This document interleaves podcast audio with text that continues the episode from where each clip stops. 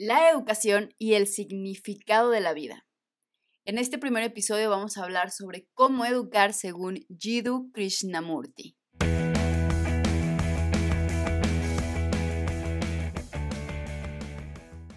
No sé realmente si dije correctamente su nombre, pero espero que sí. Pero bueno, vamos a comenzar.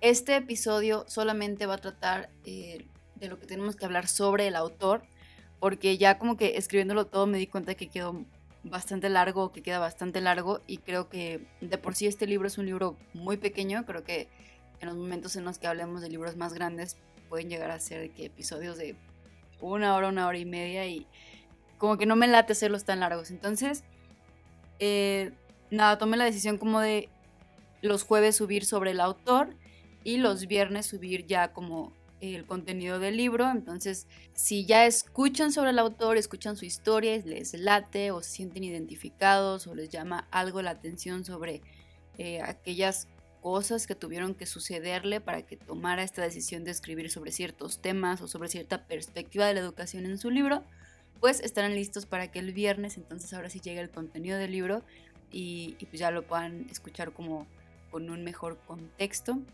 sobre por qué este libro ha sido escrito. Entonces comenzamos.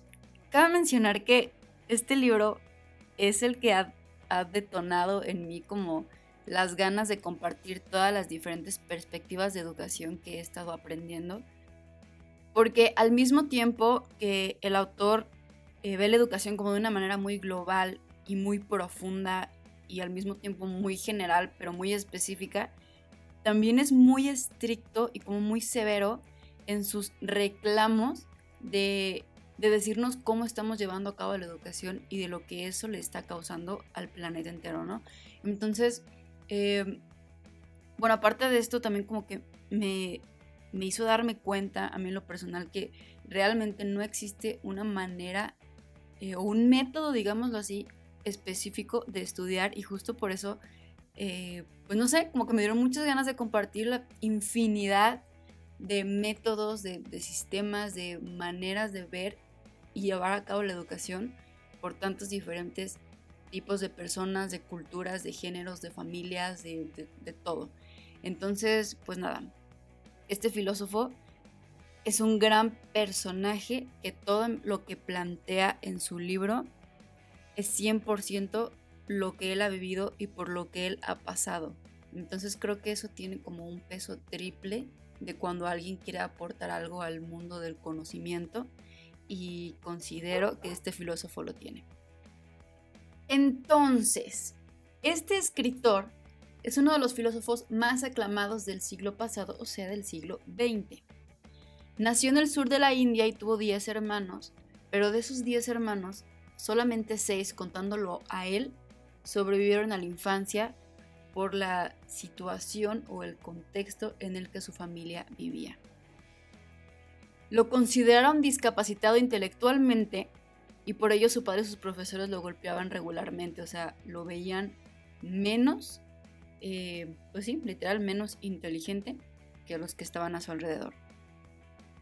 Y como a partir de esto, eh, a partir de este aislamiento que él sentía o diferenciación que él sentía, desarrolló un vínculo con la naturaleza muy profundo que duró hasta su propia muerte.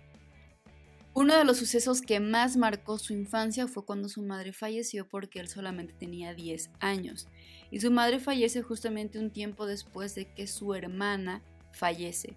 Entonces como que aquí podemos notar que su infancia pues no fue la mejor infancia que un niño podría tener, lo cual lo llevó a ser un niño muy reflexivo, un niño muy dependiente de él mismo, pero al mismo tiempo con muchas ganas de ser aceptado o de ser parte de un grupo, de ser algo o alguien importante para alguien más.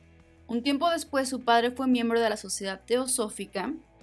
Esta sociedad se dedica a abrazar todas las religiones y a intentar que sean uno mismo de alguna manera.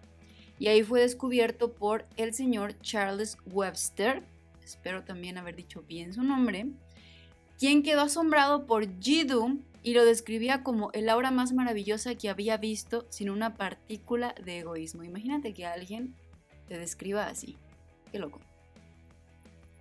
Y bueno, gracias a esto, el señor Webster lo vio como un líder espiritual en potencia y por ello creyó que era el vehículo esperado del Mesías.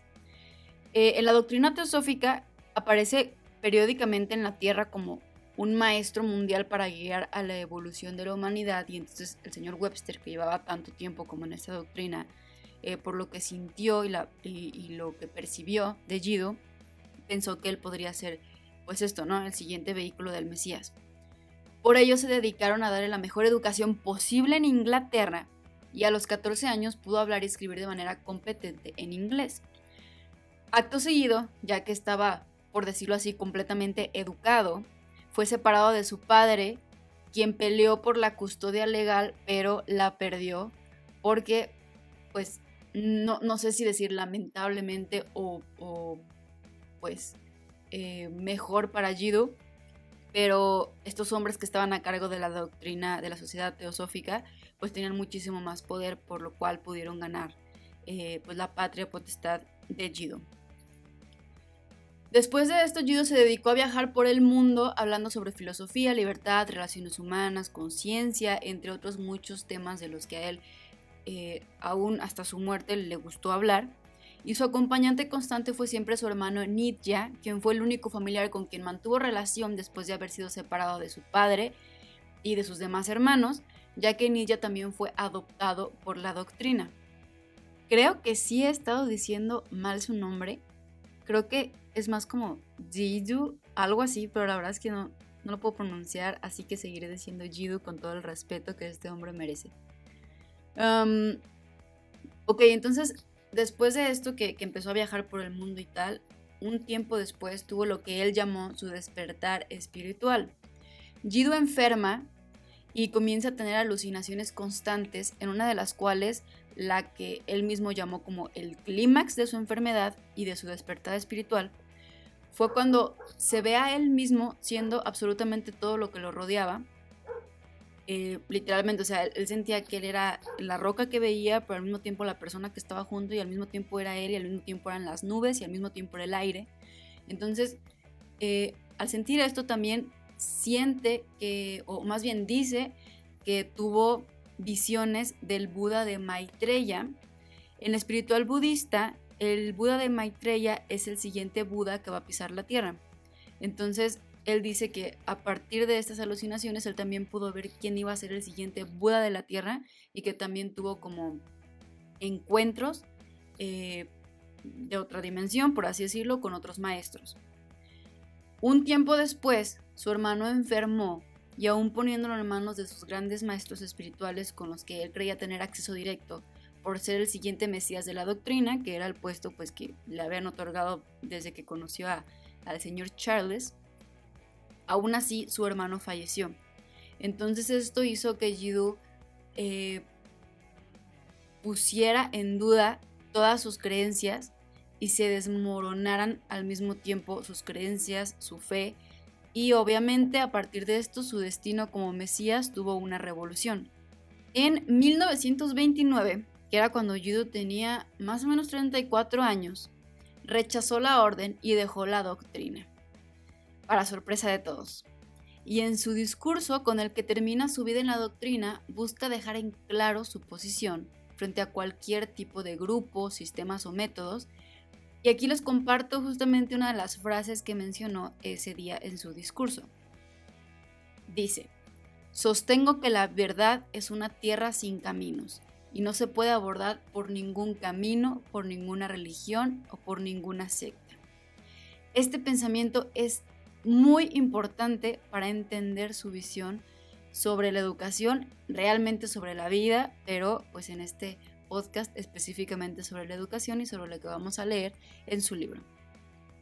A la edad de 90 años, Jidu da una conferencia en la ONU acerca de la paz y la conciencia y gracias a esta recibe la Medalla de la Paz de la ONU en 1984, eh, un poco antes de que él falleciera.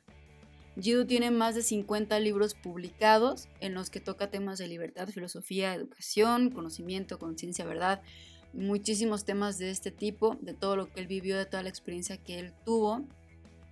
Y son libros realmente muy fáciles de leer, lo cual en lo personal a mí me dice como el nivel de filósofo que es. No sé si han escuchado por ahí que, que realmente tipo las personas que, que, mejor pueden transmitir sus conocimientos es cuando se lo puedes eh, explicar, el tema más complejo del mundo se lo puedes explicar a un niño. Quiere decir que realmente tú entiendes el tema y que realmente lo puedes transmitir, ¿no?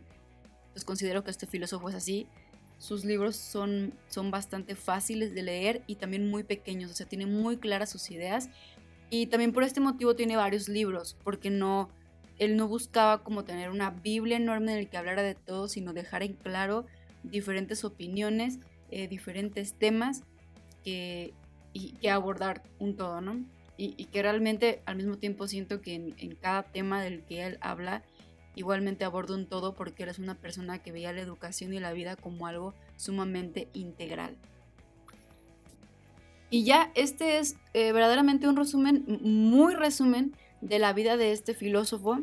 Eh, obviamente tuvo muchísimos momentos y muchísimos eh, discursos y muchísimos sucesos en su vida que probablemente son muy importantes, pero este es un resumen de, de, creo yo, el momento más importante de por qué esta es su visión sobre la educación y sobre la vida, que es cuando de él haberse sentido eh, en su momento más culmen, por así decirlo, después de haber tenido una infancia en la que se sintió completamente aislado, en la que lo hicieron menos, en lo que incluso lo consideraban eh, intelectualmente discapacitado, en la que perdió a personas que él realmente amaba.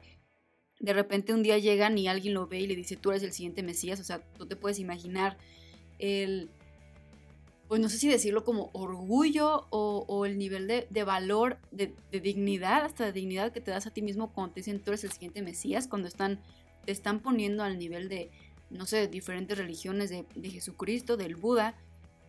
Eh, y entonces te educan para eso y, te quieren tanto que incluso pues te arrancan de tu padre, ¿no? Porque te dicen, no, no te puede dar la educación que tú necesitas tener para que cambies el mundo. Y de tener esto, de ser el que todo el mundo escuchaba, de ser la persona educada, llega a un punto en su vida en el que se da cuenta que nada de lo que le han dicho y nada de lo que le han fomentado y nada por lo que se ha entregado salva lo que él más quería, que en este caso era su hermano, ¿no? Eh, su hermano fallece y entonces él dice, ¿qué estoy haciendo aquí? O sea, la vida no se trata de esto, la vida no se trata de sistemas, de métodos, de, de sectas, la vida se trata de darlo todo y de aceptar también lo que se te da a ti, ¿no? Y a partir de eso es cuando tiene su revolución y lo deja todo para efectivamente enseñar, pero enseñar desde su propia experiencia, desde su propio sentir y no enseñar desde desde alguna narrativa que alguien más creó para que él simplemente la compartiera. Porque aunque la sociedad teosófica abraza todas las religiones, pues no deja de ser una secta más, ¿no? Una secta con ciertos líderes, con cierta autoridad y con cierto método, con cierto sistema para enseñar al mundo, que es de eh, básicamente los temas que más habla él en este libro de la educación. Así que no sé, espero que les haya gustado. A mí me impactó mucho saber un poco de su biografía. Eh, la verdad es que su biografía anda por todas partes. Si les interesa más saber sobre él, lo pueden buscar su nombre en internet, les va a aparecer por todas partes. Em, y ya, creo que, bueno, a mí él me llama mucho la atención porque en mis, en mis años de universidad, la verdad es que nunca nadie me habló de él y creo que es, es alguien bastante importante en, en la historia de la educación, ¿no? En la historia de las religiones también, en la historia de la filosofía también. Y, y no sé por qué nunca nadie me mencionó, o sea, me refiero a en mi, educación académica, nunca nadie me, lo, me planteó la existencia de este señor. Y ya, entonces mañana hablaremos sobre su libro, los espero aquí, espero les haya gustado, espero que algo les haya movido y eso es todo. Gracias por estar aquí y gracias por importarse y quererse involucrar tanto en el tema de la educación.